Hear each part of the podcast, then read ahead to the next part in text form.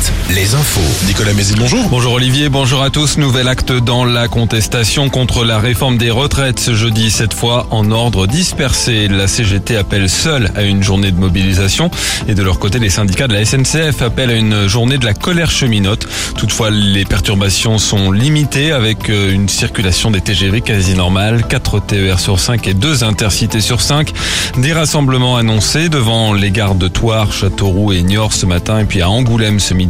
Ce matin à Bressuire, des manifestants ont bloqué un train qui devait se rendre à Tours. Changement de patron pour les campings Venaya. Le président Philippe Giquel a été démis de ses fonctions par ses coactionnaires. L'entreprise tente de redresser la barre après les nombreux dysfonctionnements dans ses campings l'été dernier en Vendée et en Loire-Atlantique, ce qui avait conduit la préfecture à prononcer des fermetures administratives. En Indre-et-Loire, un plan de départ volontaire lancé chez Récifarm à Mont. Le site qui emploie actuellement 320 salariés est confronté à l'arrêt des commandes du vaccin anti-Covid de Moderna. 95 postes sont concernés des départs qui se feront en juin et en juillet prochain.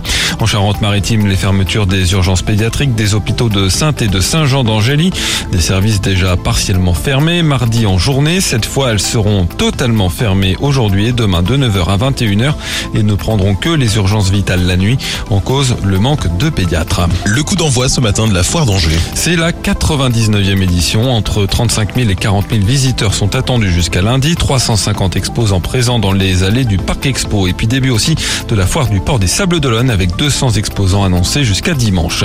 Le basket, Cholet s'incline pour la finale allée de la Coupe d'Europe FIBA. Une défaite de 4 points en Pologne contre Vloklavek. Match retour mercredi prochain à la Meilleray. Puis en Ligue féminine, Angers a fait un grand pas vers les playoffs en battant Charleville. En revanche, défaite de la Roche-sur-Yon. Et puis la météo toujours bien ensoleillée avec un peu de vent de nord-est et des maxi en baisse entre 14 et 21 degrés cet après-midi.